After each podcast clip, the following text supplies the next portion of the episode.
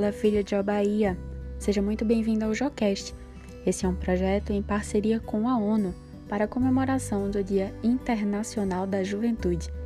Fique ligado e não perca nenhum episódio, que acontecerão dos dias 12 ao 18 de agosto, sempre postados às 18 horas, aqui no canal do Spotify. Abraço e até mais!